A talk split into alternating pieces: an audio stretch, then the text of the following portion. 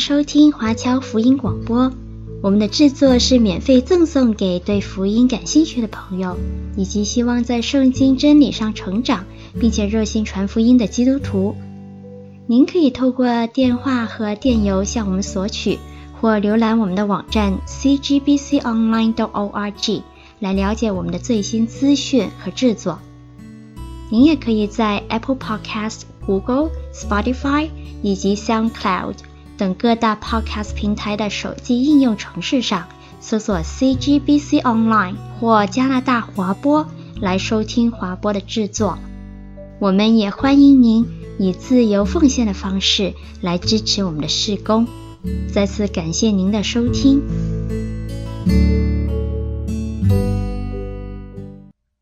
大家好，欢迎来到与人工智能共舞这个讲座。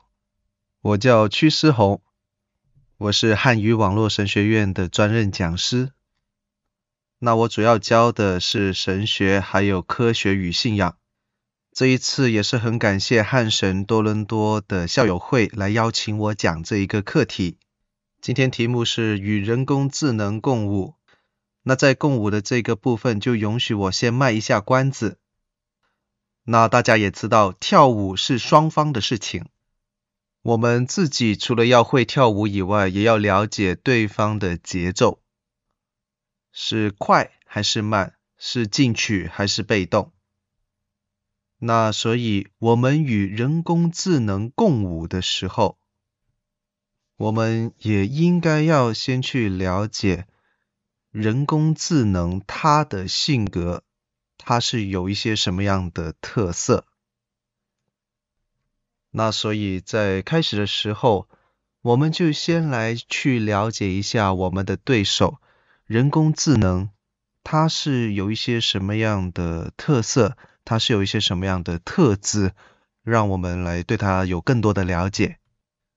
那这边有一个可能是很简单又很复杂的问题，就是到底什么才是人工智能？或者我不要用人工智能这么繁琐的用词，我们就简称 AI。什么叫做 AI？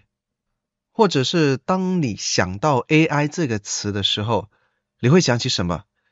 会不会可能是像是机器人之类的？现在是有很多不同类型的机器人，你在一些比较大型的玩具店里面，你都可能看到有一些不同类型的机器人被陈列出来。有一些就是遥控的，那比较贵一点的呢，可能里面就内置了 AI 的程序。有一些就是比较可爱的，像是上面的这两个，各位看到这个造型都是非常的可爱有趣。那有一些就是人类的造型，跟人长得很像，可能有一些是有女性也有男性的形象。那在各位看到屏幕的右边，有一个很像西方人这造型的机器人，他在沙乌地阿拉伯也算是拿到了一个公民证。那当然，他的公民证跟一般人是不一样的。但这也说明了一点，就是现在机器人这个潮流是非常的普及。又或者，当你在想起机器人、想起 AI 的时候，你可能会想到，会不会将来会有机会让机器人来统治人类呢？那我想这样子的题材在科幻片里面也是蛮常见的。那我们日后会不会真的有机会被这些 AI 机器人来统治呢？那其实这一些在世界上都算是蛮热门的话题，很多人会问，也有很多人有不同的答案。那我在研究这一些看起来好像是很热门的题目以前，我希望可以带给大家一个比较正规一点的了解，什么是 AI，还有 AI 是不是一定要跟机器人有关？那我现在就展示一段的文字，很简单的，可以给大家来看一下。什么叫做 AI？人工智能的特性是什么？哦，原来人工智能，他们当然是机器啦，他们是在模拟一些人类的智能。这些机器是被编程，也就是被 program 过的。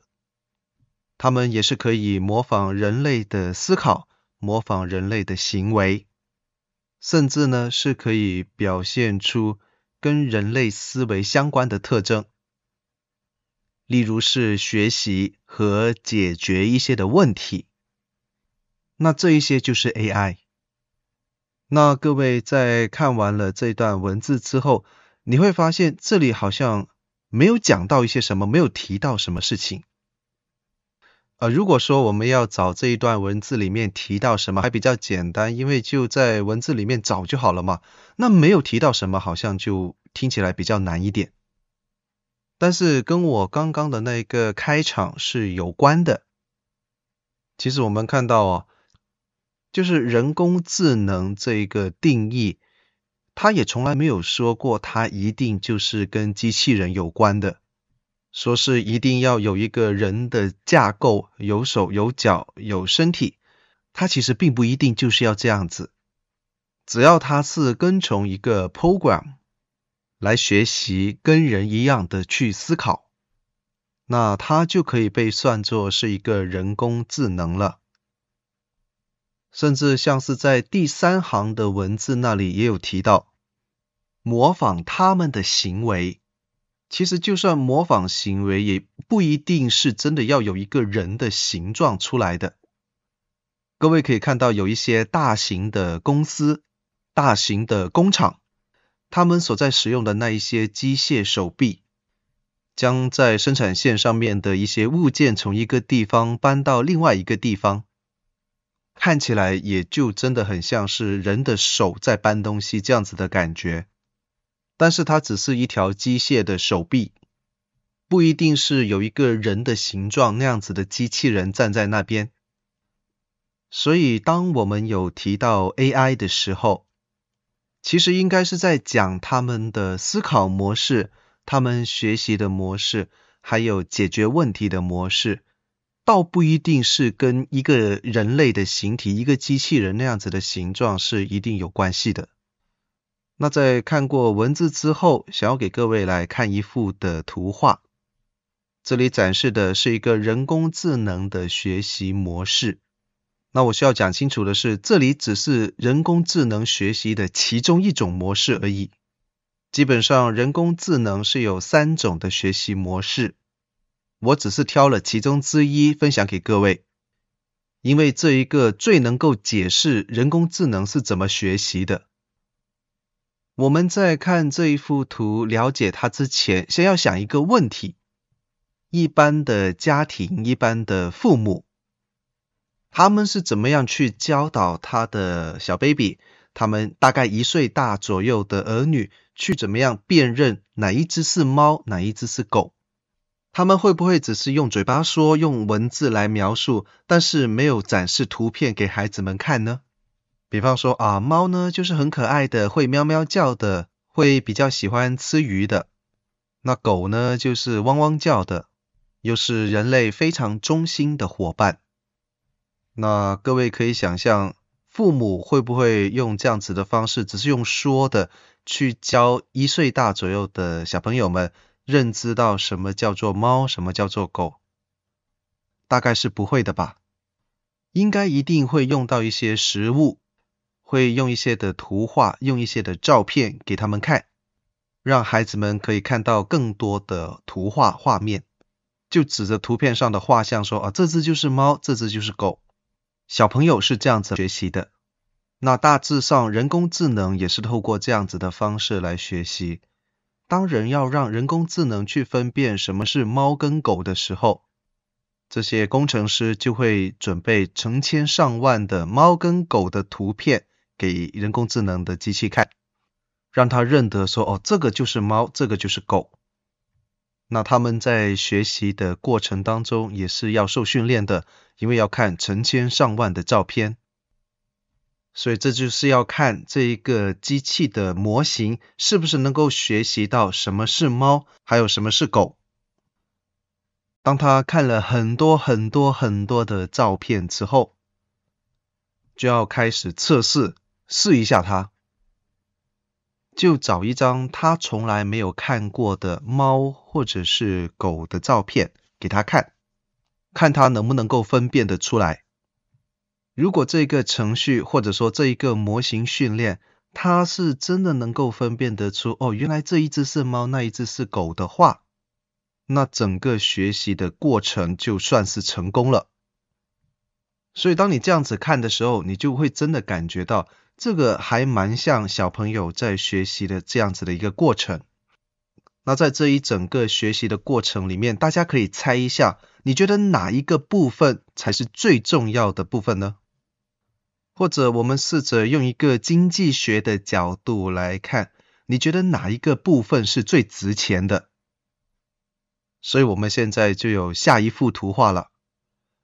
来，在整个的学习过程当中呢，有两个部分是非常的值钱。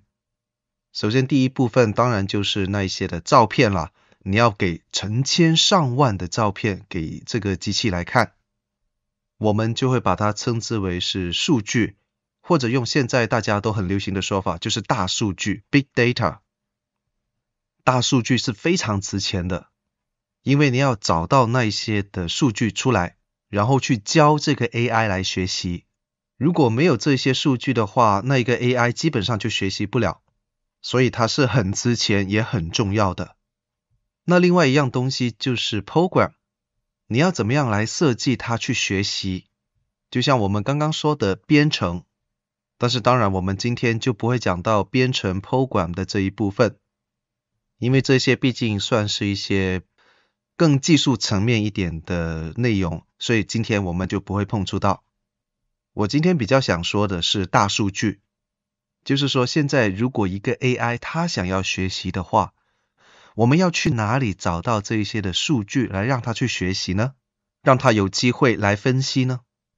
所以就有以下的这一幅图，在社会上大致是有五个大种类的数据，是由这些的企业公司他们要找出来给 AI 来去进行学习和分析，有一些是跟你我有直接的关系的。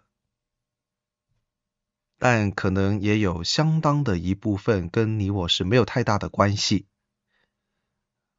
那么我们就先从大概跟你我都没有太大关系的这些数据来去讲起。首先第一个就是所谓的企业数据，除非你是在一个很大的企业里面工作，那可能就跟你有关系。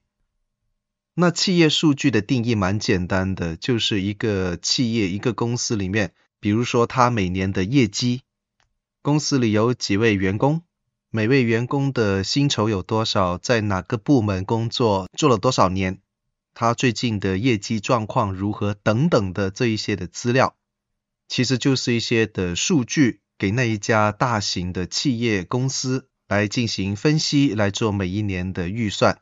每一年的计划等等，那这一些我们就不用多说了。那有一些可能是跟我们有一些关系的，就像是右边的这个所谓的感应数据。那感应数据是什么？我们现在很多人都会使用信用卡，那现在很多时候我们也已经不太需要去插卡。以前我们还需要把那张信用卡插进机器里面，然后去按一下密码之类的。但现在几乎都已经不太需要了，现在好像都是用 tap 碰一下就可以了，好像接触一下那一个机器，机器里面就可以感应到你的信用卡上面的所有的资料，然后就会为你工作，这种就是所谓的感应数据。当我们在使用类似这样子的 tap 的功能的时候，机器读取到你卡上的资料，然后就会储存，日后会进行统计跟计算，它就大概会知道你买过什么东西，你喜欢买一些什么样的东西，甚至是你在什么时候买，在哪一个季节买等等。那这一些都是非常值钱的数据，就是要去了解一个人买卖的行为，还有更加贴近我们的。就是我们几乎每天都会接触到的社交媒体上面的数据。社交媒体通常都是免费的，像是 Facebook、像是 Instagram，还有 Twitter，基本上这一些都是免费让人使用的媒体。那俗话说，免费的东西通常都是最贵的。这句话听起来好像有一点矛盾哦。为什么免费的东西反而有时候是非常的昂贵呢？昂贵的点到底在哪里？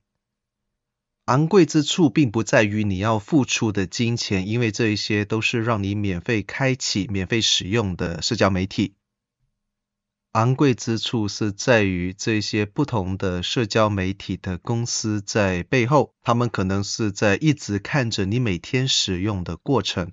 比方说，你在社交媒体上说了什么，传出了一些什么样的信息，观看了什么样的照片啊，或者是像是影片之类的，他很可能就会在背后在后台把这些资讯全部都记录下来。你整个在运用这些社交媒体的行为，他们就会计算跟分析说，啊，原来你最喜欢看篮球的，你常常在讨论一些篮球相关的事情等等，或者是你非常喜欢电影，经常讨论电影之类的。那当他们可以运用这些的资讯，了解了之后，就可以预测你会比较喜欢要看什么样的内容。所以之后你就会发现有很多你可能很感兴趣的广告出现，那这一些全部都是大数据的功能。好，我们继续。那接下来就是所谓的交易数据，顾名思义就是当我们在做买卖的时候，不管你是在网上使用信用卡或者是用 online banking，所有的这一些交易的数据，它都会保留相应的痕迹。就是会一直跟踪着，每一次交易的资料数据都会储存起来，然后就可以分析，然后做一些商业的推估，决定将要推出什么样的优惠之类的，可以给这些用家来去看到。那这一些的数据其实都还蛮值钱的。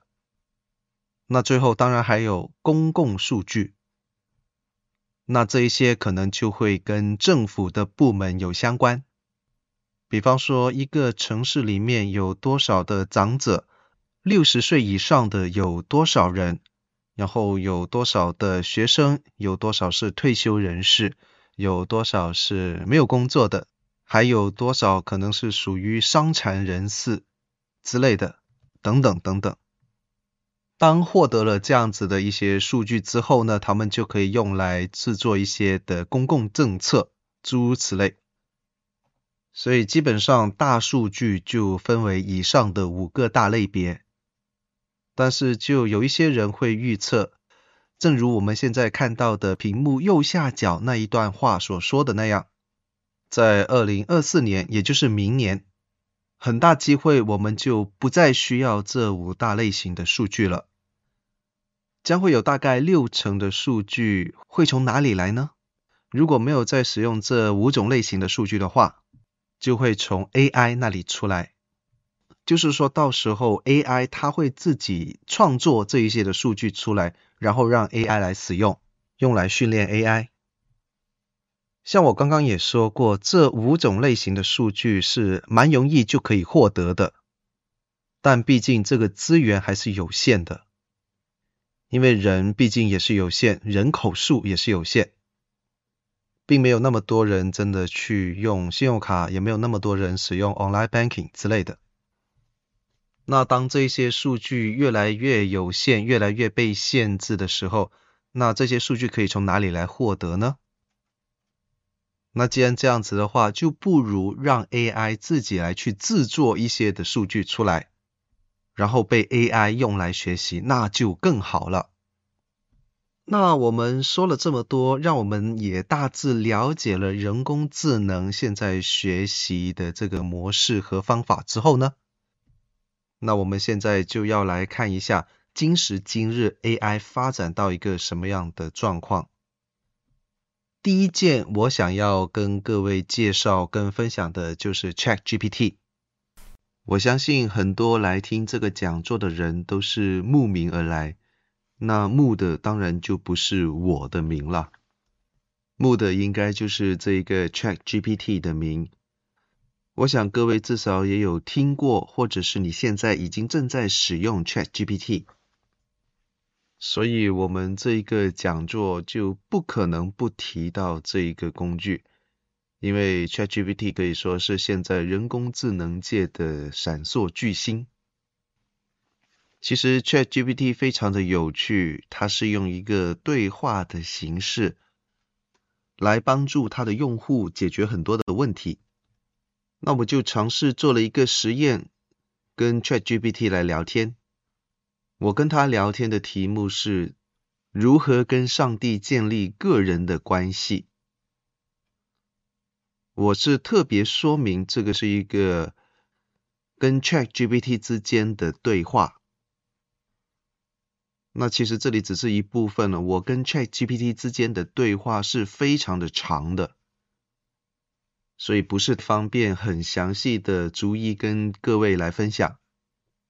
那所以我就在这里截录了我这个人跟 ChatGPT 交流的最后的那一段，来给大家来看。他给出了很多的提议，告诉我怎么样跟上帝建立个人的关系。那到最后的时候，我就好像很客气的，像是对人说话这样子，就说我确实是很喜欢跟你讨论属灵的话题啊，还有感谢他这样子。那各位看到屏幕上的 What 就是我，曲教授哈。那你看一下 ChatGPT 是怎么样来回应我？你看他的回应就真的像人一样，他回应我说不用客气，我也很高兴能够帮助你解决你的属灵上的问题。如果你有更多的问题的话，我会一直都在这里，随时预备着去解决你的问题。各位，我们可以来留意一下它下面红色的这一段字，它是非常的厉害。各位看这边他怎么说？他说：“请记住，与上帝建立个人关系是一生的旅程，有许多的资源和实践可以一路的帮助你，继续全心全意的寻求他，他会以你从来没有想过的方式来向你显现。”那如果我没有告诉你说这句话是由 ChatGPT 这样一个 AI 的程序来告诉你的话，你可能真的会感觉这应该像是一个传道人在对一位信徒来做出一些信仰上的解答、信仰上的回应，对不对？因为很多传道人也是这样子来鼓励弟兄姐妹。也都会说类似这样子的话啦，就是你跟上帝建立关系不是一朝一夕的，是一个很长的旅程。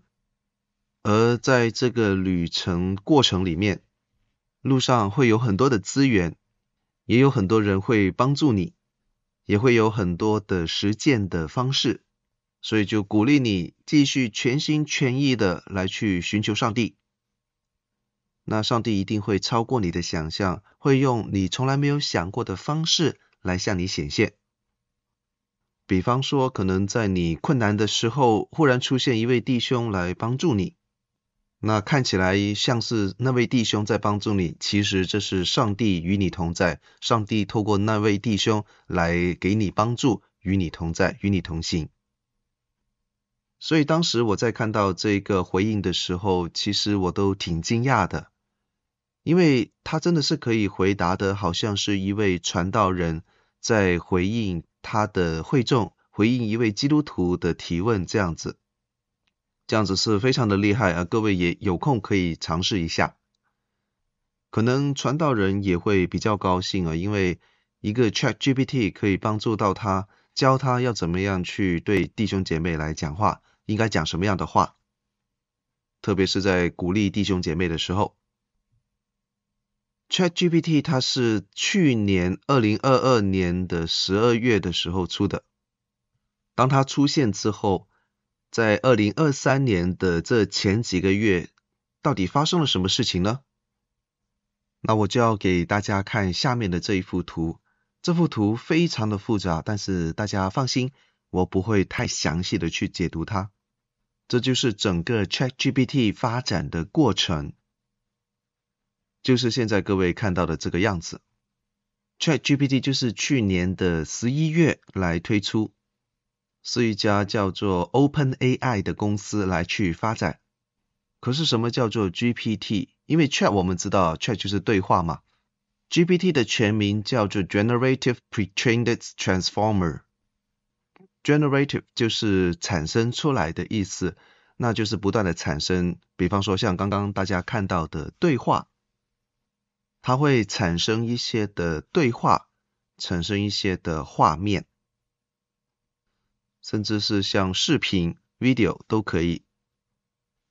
Pre-train 的意思就是说，在事先已经有人来给他提供训练，就像我刚刚跟大家介绍的 AI 学习的这一个过程，是有人给他提供训练。那 Transformer 呢？这就是这个其中的一种 program。那今天我们就不太详细的去解释这一个部分，这些 programming 的内容太复杂。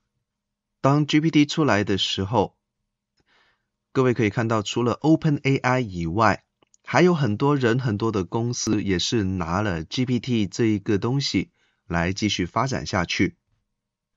像各位看到右手边的地方，OpenAI 它自己也在今年的三月份的时候开了另外的一个 Auto GPT。那这一个工具，顾名思义，它就是自动的。你只要稍微输入一些指令，或者是点一下按钮，它就会自动的，你也不用跟它讲话，它就会自动把所有的命令行打出来。它根本也不太需要问你，你只要做完一个命令，点了一个按钮之后，你就可以出去喝杯咖啡。那等到你再回来的时候，你就会看到它已经帮你完成了所有的事情。那这个就是更厉害的，比 ChatGPT 更加有力的一个工具。那当然还有更多了，像是右边上面的还有另外一家公司，叫做 Stability AI，它也是用 GPT 这个模组来做很多的事情。在图画的左边，你看到在今年的二月份的时候，Microsoft 也是来跟 ChatGPT 进行合作。制作一个更有力、更加强大的搜索引擎，挂在在 Microsoft 原本的搜索引擎 Bing 里面。那当然还有别的 Microsoft Jarvis 这一些的，那我就不再详细的一一来解读。但是我们看到哦，当 ChatGPT 它一出来的时候呢，就一定会带来竞争的，大家可想而知。其他的公司会看到说，哇，他这边出了一个很厉害的工具哦，那我们也要急起直追，做一点新的东西出来。所以各位，你看到在图片里面是有两把刀剑，上面的那一把就是来自 Google 的，他要制作一个比 ChatGPT OpenAI 它所制作的这一个模组更加厉害的 AI，所以他们就开发了 Google Bard。那在图片的下方有另外的一把剑，你看到这里有一个 Meta AI，就是好像一个无限符号，像一个八字躺过来的样子。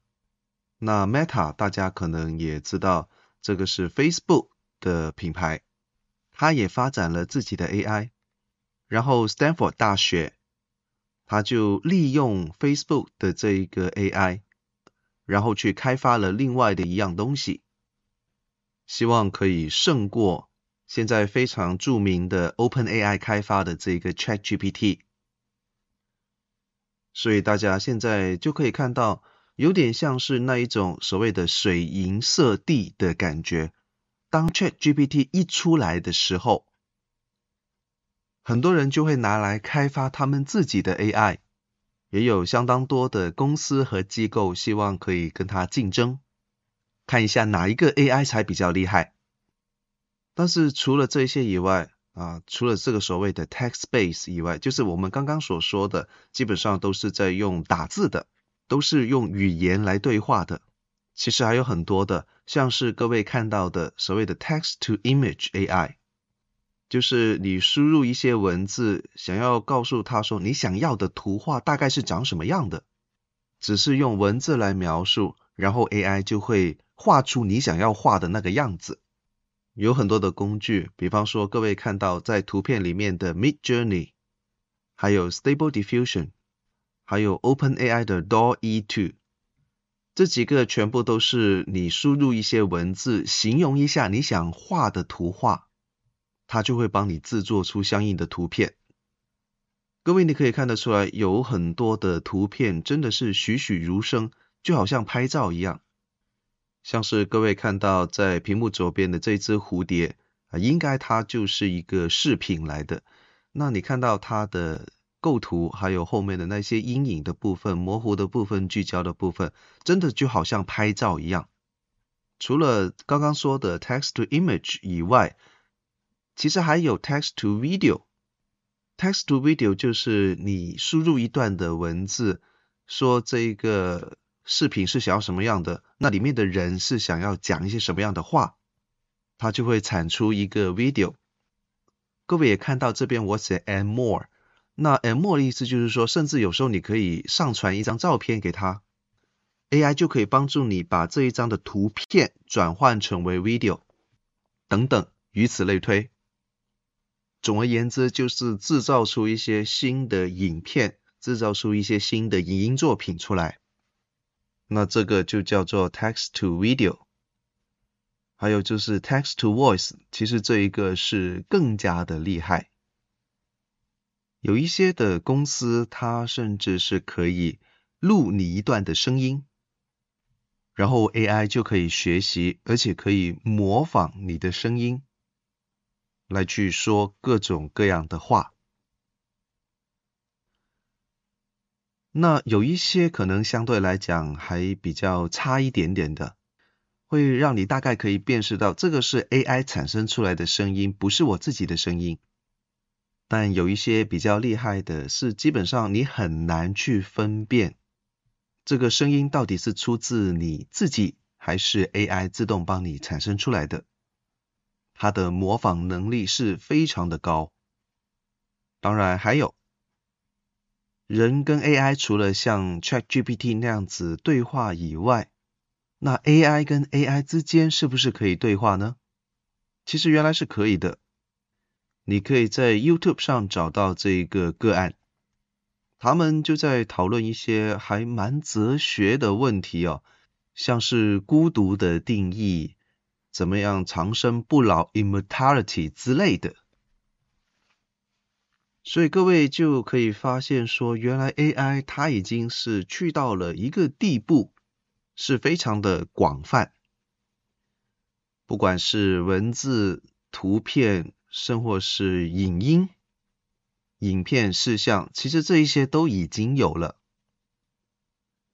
好，那我们讲了很多这些现在的 AI 的发展开发之后呢，那我们现在就稍微回归一点，接地气一下，看看我们在日常生活当中会不会遇见 AI 的呢？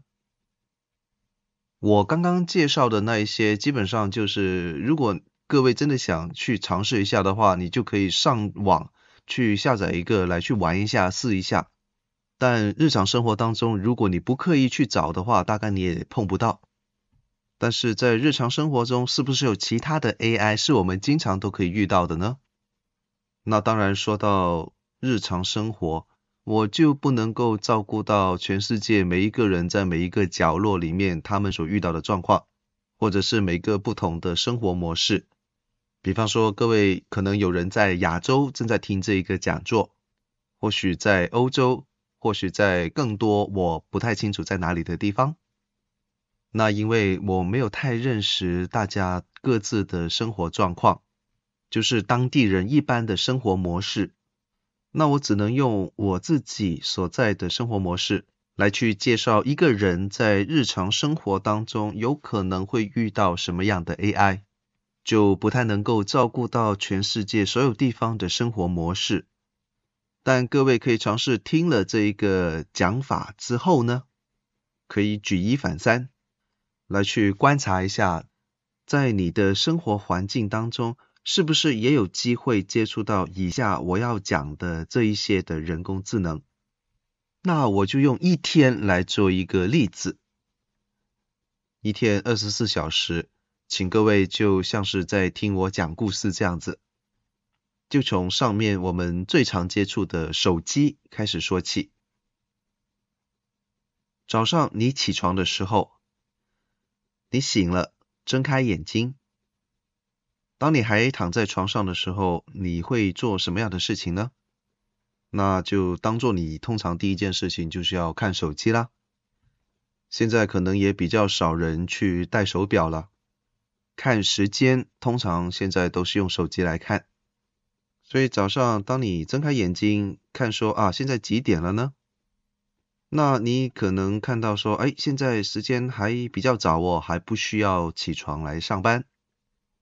那然后可能你就会啊继续躺在床上，继续放松一下。那这个时候会做一些什么样的事情呢？没事干，那就稍微看一下 Facebook 咯，或者看一下 TikTok，看一下抖音，看一下有没有什么新的题材，什么新的有趣的东西。那看到一定的程度的时候，诶，好像时间又到了，所以就要起床了。起来的时候，可能你家里面就有一个 AI 的助手，那它就会提醒你今天的天气是怎么样啊。啊，有什么交通的状况正在出现，所以开车的时候要小心啊之类的。那当然可能也会提醒你说，哦，现在已经几点了啊，该做什么事，诸如此类。那你听完了这些资讯之后，可能就吃早餐，穿好衣服上班。好，那当你回到公司之后，假设啊，假设今天是星期一的话，各位回到公司之后，通常星期一你会做点什么事情？有些人，或者甚至可以讲说，哦，大多数人啊，都会先去查 email。尤其有时候是过了一个周末之后呢，回到公司你就会发现，哇，那个 email 好长啊，有非常多的邮件要去处理，要去回复。那你就继续工作，要去回复。有一些状况是你预计可以收到回复 email，但是有一些你收不到啊，为什么呢？原来是你的邮件系统，它会自动的判定，把一部分的 email 定义为是像是垃圾邮件，那觉得没有什么用的，它就会存在那个 spam mail 或者是 junk mail 那里。然后可能你也去深挖一下，哦，是不是有一些 email 是无意中被丢到了垃圾桶那里去了？那其实这一些就是 AI 帮你做的工作。那当你完成了这部分的工作之后，看一下表，哎，好像又是时候可以吃饭了。今天你约了一位朋友在一个新的餐馆去吃饭，那约了他，但是不太知道该怎么样去。那你要做的可能就是打开手机，打开 Google Map，查找一下位置啊，当然不一定是 Google Map 了，你可以是用别的 GPS 的工具。开着它，然后开车或者走路啊，找到这家餐厅，那你们就一起用餐啊。不知道各位可以吃多久的午餐哈？那在用餐结束之后，就回到公司。下午要开会，通常开会的时候会有一位同事来去写一些会议的记录。在比较久远的时代，像是九十年代的时候，甚至是八十年代的时候哈，当时开会做会议记录。是拿一个本子，拿一支笔来记下来。慢慢到九十年代靠近末尾的时候，就不用这么麻烦了，不会拿一支笔，拿一个本子来记载，就会打开你的手提型电脑，开一个 Word 的文档。那在开会的过程里面，这一位书记官他就会把所有的开会的内容、人说过的话，都一一的输入到电脑里面去。可是到了现在也不需要这么麻烦了，现在是有 App。当你打开了这个 App 这个应用程序之后，只要做一点小小的工作，他就会把会议当中说过的话全部都记录下来，然后他就可以产出一张非常漂亮的会议记录。你就可以把这一张会议记录发给所有需要要看到的人。那这一些就全部都是 AI 完成的工作。开完会之后。又继续工作一段时间之后啊，到了下班的时间，已经很累了，不想回家再做饭，那要怎么做呢？那就要找一下像 Uber E 这样子的外卖平台啊，你可以按一下手机，看一下有什么好吃的。那点完外卖回家吃，在吃饭的时候，可能也打开电视来看一下。不知道各位会不会喜欢看自己所在的那一个地区的电视节目？那我不太知道各位哈，但是现在可能更多的人是打开 Netflix，看看 Netflix 有没有什么新的好的影视剧来推荐。那你可能就一边吃饭一边在看 Netflix，甚至可能整个晚上都在看这些新的好玩的影集，这样子你就完成了今天一整天的生活。我刚刚所讲的这么多的生活的步骤，几乎是每一步都有 AI 的痕迹在里面。那你自己也可以思想一下，在你生活的这一个地区里面。你每天的生活是会碰到有多少像这样子的 AI，是你一定要去接触到的，无论如何你都会碰触到的。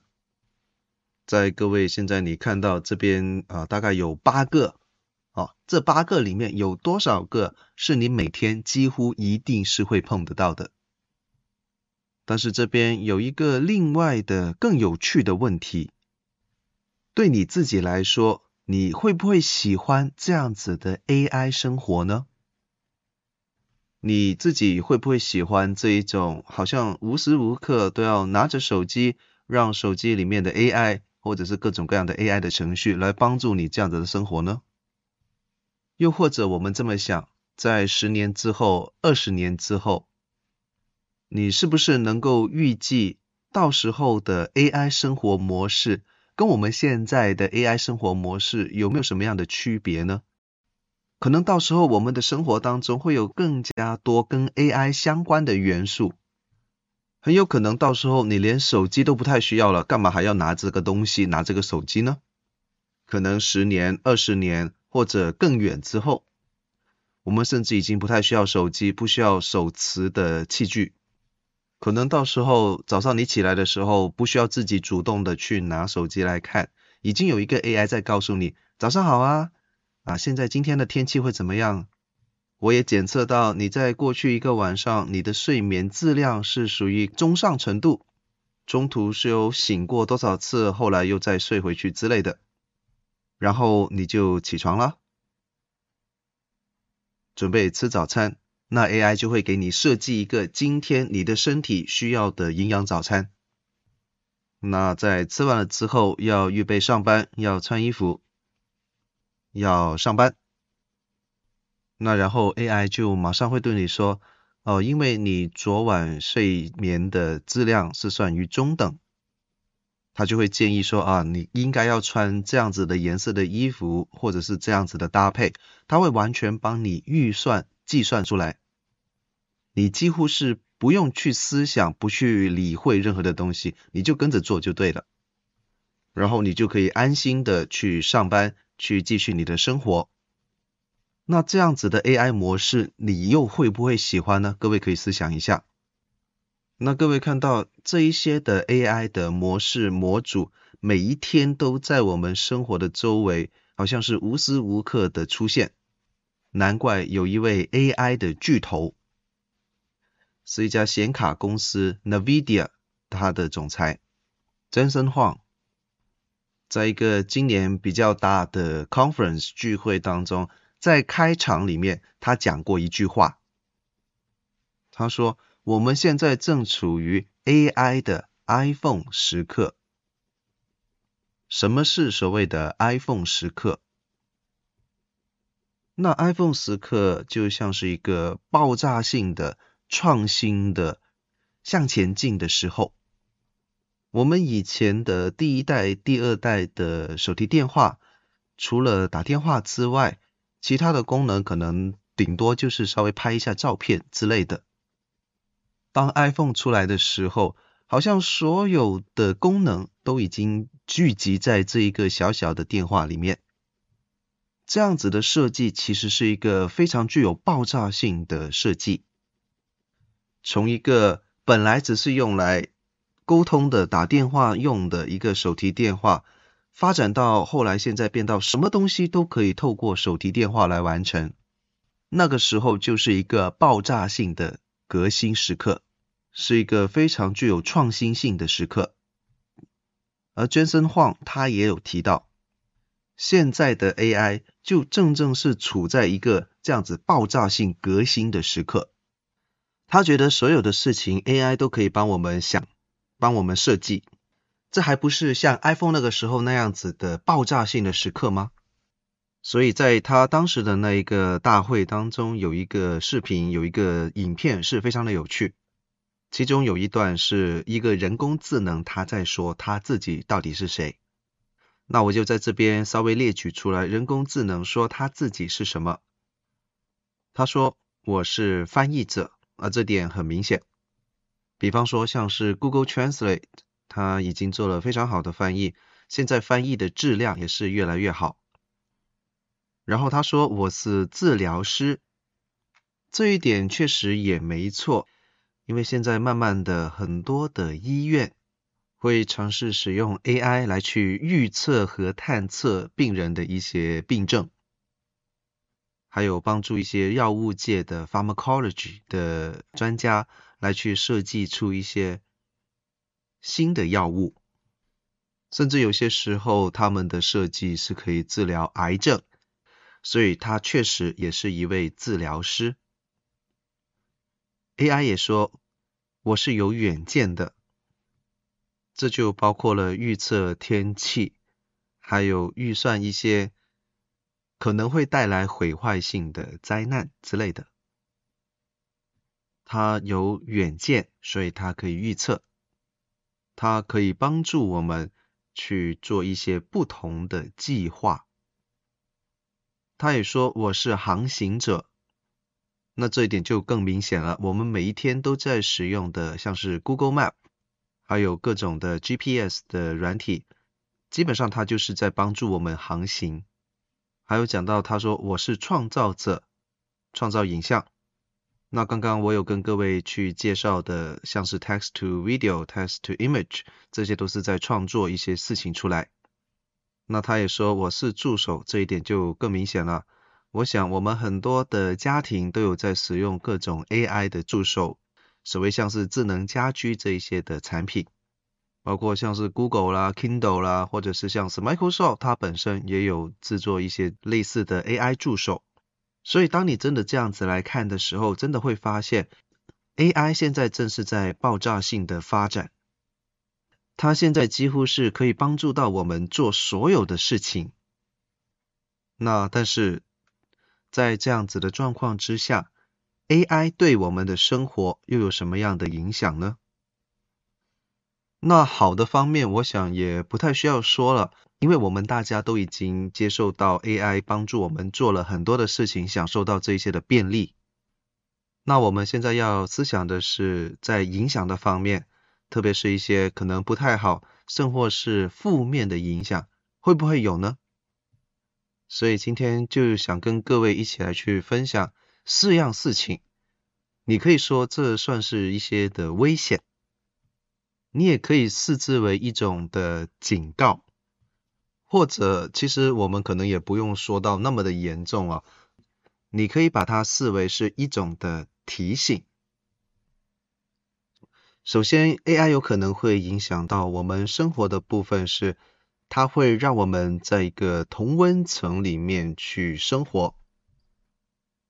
什么叫做同温层？就是说你永远都是生活在一个很舒适、你很习惯的环境里面，不会有任何新的元素加入。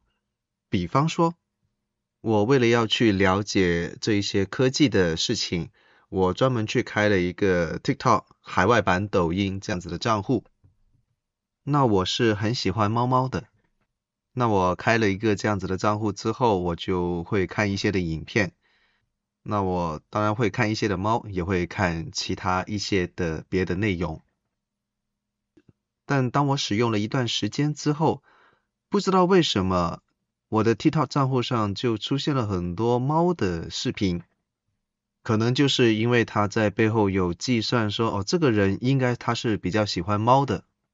那既然他喜欢，我就推送更多的猫给他看，让他越看越喜欢，那就更好了。所以这样子的话，他就很少会再推送狗的影片来给我看。他也可能不太会去出一些像是打篮球、踢足球或者是其他的影片来给我看，就全部都是猫。所以就导致了我只在此时此刻我所喜欢的这些东西、这些的环境里面生活。其实 Netflix 跟 YouTube 也是用同样的逻辑在运作。YouTube 以前并不是这样子的，但是现在它会有越来越多的建议。推荐的逻辑就是它会计算到，比方说你或者是我平常会喜欢看哪一些类型的影片，从而去建议我们看更多他认为我可能会喜欢看的那些的影片。现在 Netflix 也是用同样的算法。让我们一直身处在一个我们自己很喜欢的环境里面去看东西，来去获取资讯的时候，可能我们就缺乏了很多其他的一些我们需要去看的事物，我们可能就看不到，或者说少了机会可以看到，让我们活在一个同温层里面。还有一个就是所谓的简历功能。Effort reducing 就是减少我们的努力，还是用 Google Map 作为例子。如果我以前要去找一个我从来没有去过的地方，我就会找一本非常厚的地图打开来，慢慢来去寻找。好，这在很久之前就是这样子做，但现在并不需要，因为不需要这么的麻烦。你只要打开手机的应用程序，然后输入地址。它就会带你去到这个你从来没有去过的地方，这个过程就大量的简化了。换句话说，这未必是一个能够解决问题的方法，它只是把你原本需要花更多时间的程序简化了。又或者，又例如你现在使用 Google 来去搜寻，你只要输入一个英文的单词或者是中文的字，下面就会有更多的建议。他就会推荐说，哦，可能你要找这个，可能你要找那个，把这些可能性全部都列举出来。你甚至不需要输入完整的字句，他已经计算到你大概会找什么样的东西。你只需要在它下面那些推荐的选项当中选取一个，你就可以找到了。这一些其实都是简化的功能，简化的程序，其实有好处的，因为至少你可以省下很多的时间。有一个不好的地方，可能就是让我们更加的没有耐性，让我们减少了一些意志能力，就是我们不需要花费很多的劳力就可以做到很多的事情，这就是所谓的简历功能。有一位学者，他叫 Tim Wu，他也提出一个很有趣的说法，这一种不管是简历的功能，还是帮助你做选择的功能，这些可以算是便利的暴政。对暴政这个词，我们通常理解是很凶神恶煞，就是不让你做这个，不让你做那个。但是我们更进一步的来去思想的话，这一些的便利帮助你去做选择，帮你做决定，知道你喜欢什么，就拼命的喂你喜欢的东西给你。其实同样是在捆锁你，捆绑你，让你不太能够去创新。就像我们常常说的 “think outside the box”，就是说跳出框框，跳出自己习惯的范畴，来去进行一些新的尝试，发掘一些新的想法，获取新的选择。那正如这位专家所说的那样，我们就会越来越的缺乏一些新的尝试，缺乏一些面对困难的机会。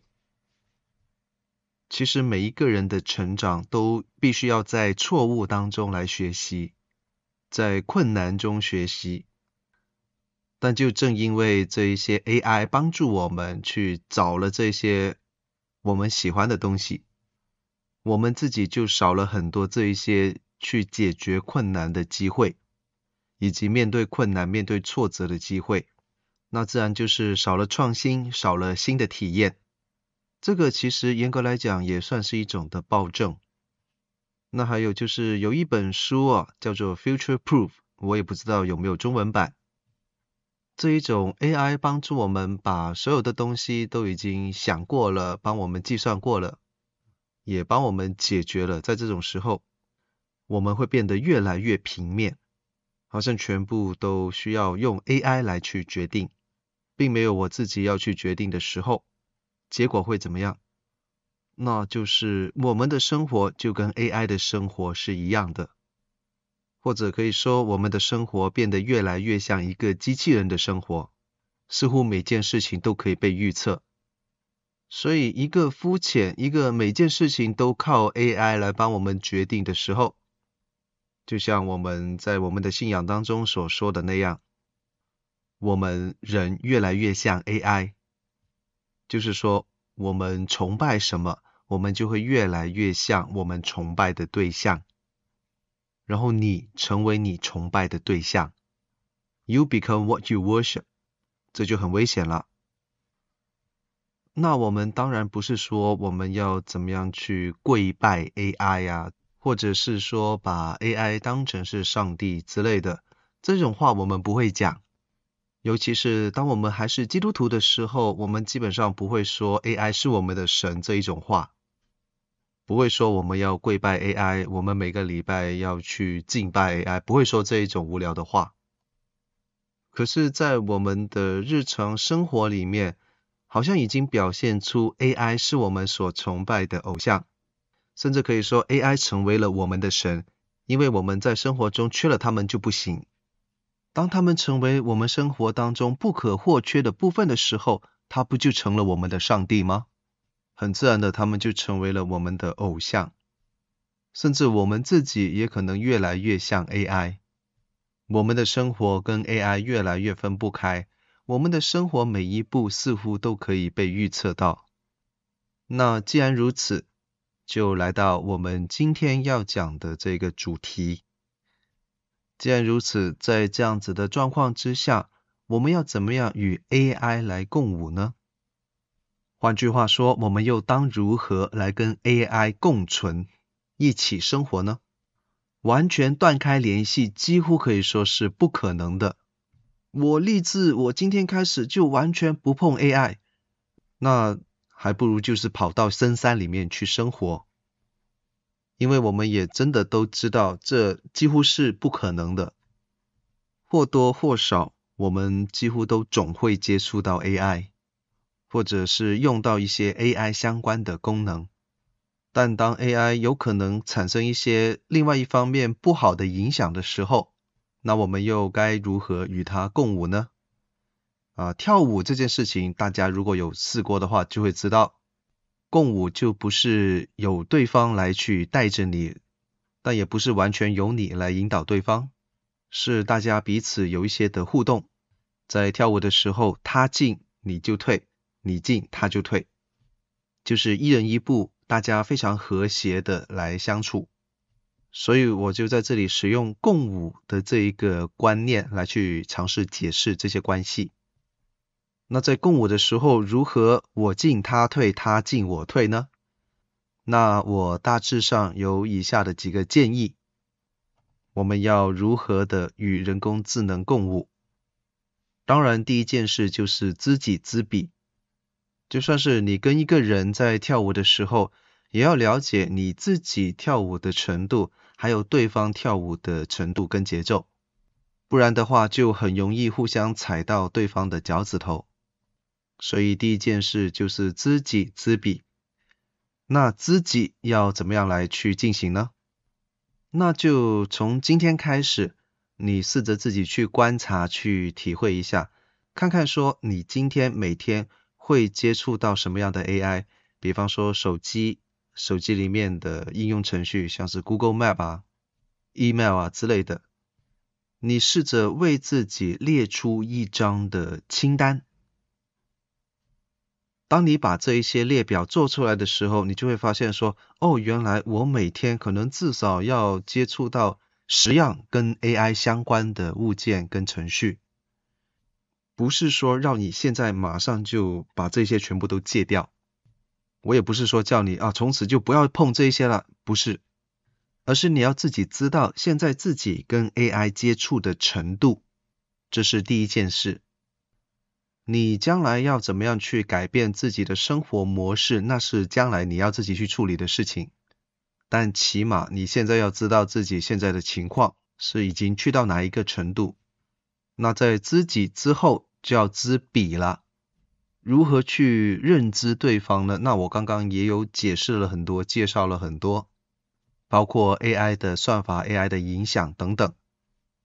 但是结束了这个讲座之后，你要如何的去更多了解 AI，晋升的学习跟 AI 相关的事情呢？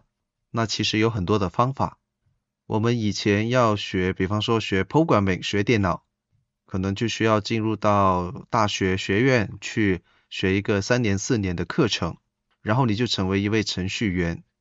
但现在就其实并不需要这样子。以现在 AI 普及的程度、广泛的程度，其实每一个人都可以自己来去进行某一种程度上的学习，不太需要说你要进入到大学报一个课程之类的，那么那么严重。甚至其实现在有很多的课程都是免费的。有一些是给成人学习的课程，有一些可能是给中学生，甚至是更加年轻的孩子去学习的课程。你可以上网去搜索。那当然，我今天就不是要做广告，不是要做一些的介绍，告诉你说啊，有哪个网站有一些免费的课程可以上啊之类的。但只要你想去找的话，你就一定可以找得到。像我也不是别人告诉我的。我只是自己上网去搜寻去看，我就已经可以找到一些相关的课程，然后自己去学习。因为现在也有很多所谓的 open source，像是各位看到的这一位女学生，她就是利用自己课余的时间去学习 AI 的 programming。那她自己在学习的过程当中，越学就越觉得有兴趣，然后他就在网上找到有一个平台。是在欢迎别人去帮忙解决一些 AI 上面的 programming 的问题。那他自己也觉得说啊，我学了 programming 这么久，不如我也试着去做一下。那他就去尝试解决其中一个人提出来的 AI 的问题，他还真的把它给解决掉了，因而好像发明出了一些东西。然后他就在平台上获奖，这个平台上确实是有提供一些的奖项。当他获奖之后，他就成名了，就在不同的中学里面去介绍他自己如何的从零开始自修 AI programming，一直到现在这个算是成功的阶段。所以现在网络世界上已经有很多这样子的 open source 开源的资源，有很多是免费的，有一些可能是需要花钱的，让你可以在上面去学习如何做编程。甚至有一些所谓的 low code，或者是甚至是 no code 的平台。所谓的 low code 是说你几乎不需要去写一些程序，会用文字编程，可以完全不需要写，或者是只是写很少的一部分，这个平台就已经可以帮助你去设计一个 AI 出来。因为有时候我们会想象说，哦，我们要写 AI 的程序，应该少说也要写个几百行的命令，写几百行的程序这样子，甚至过千行的程序都有可能，应该是要非常非常复杂的才对，从而才能够制作一个 AI 出来，来帮助我们做各种各样的事情。其实现在不用啦，你甚至可以不需要去写那一些的程序。不需要做编程，它就已经可以教你怎么样来做出一个 AI 的程序。在各位看到图片的右边这一些的机构，这一些的公司，它其实就可以帮助你在不太需要写程序的状况之下，帮助你做 AI 的编写。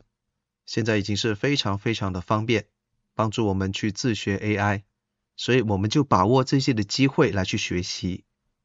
了解一下，在这整个过程当中有什么样的特色，来了解说，哦，原来 AI 是这样子来运作的。那可能你甚至会觉得说，啊，那我就可免则免，以后不要碰它啊。可能你有这样子的反应也说不定。而就是因为在我们还不了解的时候，才会不知所措，不知道要怎么样去应对它。当你深入的了解，甚至是知道该怎么样去做这些 programming 的时候，加深了解，你就多了一分的方法来去决定说到底要不要使用它，怎么样来使用它，这些都是了解之后你自己的决定。第二个共舞的方面，就是除了知己知彼之外，个人的操练也是相当的重要。这个操练就不是操练说你要怎么样去运用 AI。而是操练说你怎么样可以不用 AI。我们或许真的应该在一个星期里面找一些的时间，是完全不要碰自己的手机，不要碰那些有 AI 操作的物件。正如我所说的，是要有一些人类的时间，属于人的时间，而不是属于科技的时间。或许说你在一个星期里面找一个小时。找一个上午或下午的时间，做一些用手做的事情，画画也好，做手工也好，做园艺也好，甚至如果你喜欢的话，你可以做木工也可以，就是完全不要碰科技，完全只是用手做的，或者说可以在一个星期里面给自己增加一点点的麻烦。很多时候我们现在开会，我们订一个 appointment。我们现在都已经很少用手写的了，比方说拿一个记事本啊，拿一个日历什么之类的出来，写下来是哪一天跟谁要怎么样见面之类的，把它用笔写下来。我们现在都很少这样子做了。我们现在都很习惯要订约会的时候，都是把手机拿出来点几下，哪年哪月几点我们要怎么样见面，在哪里，这样子就可以了。那我们试着给自己增加一点的麻烦，尝试不要用手机。你找一本比较大块头的日历，哪一天你要做什么事情，你试着用笔把它写下来，给自己多一点点的麻烦。又或者说，我们试着给自己有多一点机会，增加一点的专注力。我们现在都很喜欢自夸说啊，我们最厉害的就是可以 multitasking。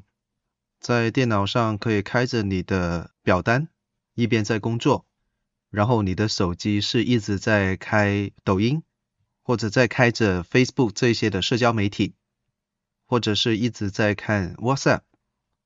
那电脑另外一个部分可能就是正在开着音乐，你在听。在同一个时间里面，你专注在你的工作，在你的音乐，还可以兼顾社交媒体。这就是所谓的 multitasking，同一时间做着很多的事情。但其实科学家研究告诉我们说，我们的脑子生出来的时候，那个结构就是每次只能够专注在一件事情上面。所谓的 multitasking 是一种谎言，就是你以为自己在同一个时间里面可以听着音乐、看着 Facebook，然后还有工作。你以为你的效率会很好吗？其实你是做所有的事情都比原来专注在做的时候要更加的慢。所以我也会建议大家，就是说，在一个礼拜里面，或者在一天里面，你告诉自己说，我只是要专注做一件事情，可能是做饭，可能是在写一封信，可能是看书。或许是任何其他的一些事情，你告诉自己说，在这一个小时里面，我别的什么都不做，我只做好这一件事情，专注的完成它。所以，当你找到时间来做一些手做的事情，给自己增加一点的麻烦，或者是说找一些时间，只是专注在做一件事情的时候，其实你就会发现，自己原来是上帝。如此奇妙而且独特的一个创造，你会发现说，原来我可以这样子来专注做同一件事情。原来我在这样子一个小时里面做这个园艺，做这件手工，画一幅图画。原来我可以真的做到这样子的一些的创作。我可以完全不用管其他的事情，我只是专注在做我这件事情就好了。原来我可以做得到。在我们经历这些人的时间的过程里面，其实是你再一次发现你自己，会发现说，原来其实我是可以不需要科技的，我竟然是上帝如此的一个奇妙的创造。呃，我常常说自己啊，画画又不行啊，做园艺又不好啊，等等。但如果我真的多花一点的时间给自己的话，只是在专注在那件事情上的话，好像我也可以真的做得到。我重新再发现自己，在这里，我并不是要去教导大家说要去对抗科技，并不是。科技当然还是应该要有，还是应该要去运用，只是在这个运用科技的过程里面，我们也还是应该要有一些我们人的时间，来去发现说，原来我们每一个人都是上帝奇妙的创造。每一个人都不一样啊，可能你画画很好，或者做手作的功夫很好，也或许是做其他的事情，就重新发现自己。当你重新发现自己，在你再次使用 AI 的时候，就不是 AI 来带着你，AI 来引领你，而是你有自己的自主性。你会知道自己是上帝奇妙的创造，你不会被 AI 领着你，牵着你走。而是我作为一位上帝的独特的创造，我有自己的自主性，来带着 AI 来继续的向前走，这一点非常的重要。那当然还有第三个部分，就是要慢慢慢。在什么时候慢？就是当你在社交媒体上看到的一些信息的时候。通常我们都是这样子哈，在社交媒体上，不管是朋友圈或者干嘛的，你看到一篇文章，或者是你看到一幅的图画，你觉得哇，好厉害，一定要去跟人家分享的时候，那你就想都不想，或者是说这篇文章你也只看到了标题，你都还没有看完整个正文的部分，你就已经很想把这篇文章分享出去，让所有人都能够看到，那这个时候就真的是后果自负。因为如果我们还不了解这文章的内容，想都不想就把它分享出去的话，那你怎么知道这篇文章对别的人是有用的呢？有可能会影响到他人，甚至有可能带来一些坏的影响的。所以第三个共舞的模式就是要慢，这是一支慢舞，我们要慢慢慢，我们要存着一个祷告的心来去看这些社交媒体。当你真的存着一个祷告的心的时候，你自然就会慢。祷告通常都不会快的啦，祷告是一个慢的操练。然后，当你看到这一篇的文章，不管你觉得它的标题有多么的吸引人，请你完整的把这篇文章从头到尾看一遍，不要急着想要把它传给所有人。最起码你自己要把整篇的文章看完，然后我们要思想考虑它的后果。把它传出去之后会有什么样的后果？你觉得这篇文章是真的还是假的？然后就像这里第四点说的，有一些什么事情在里面是可以造就到他人的呢？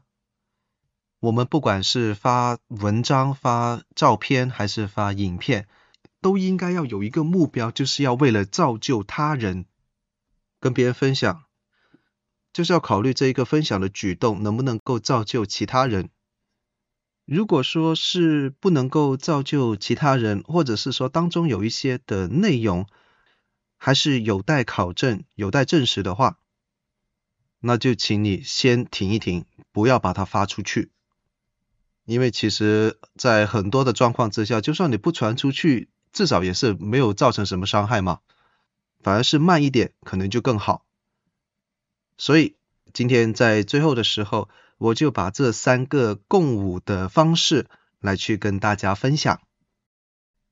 第一个是知己知彼，知己知彼是非常的重要。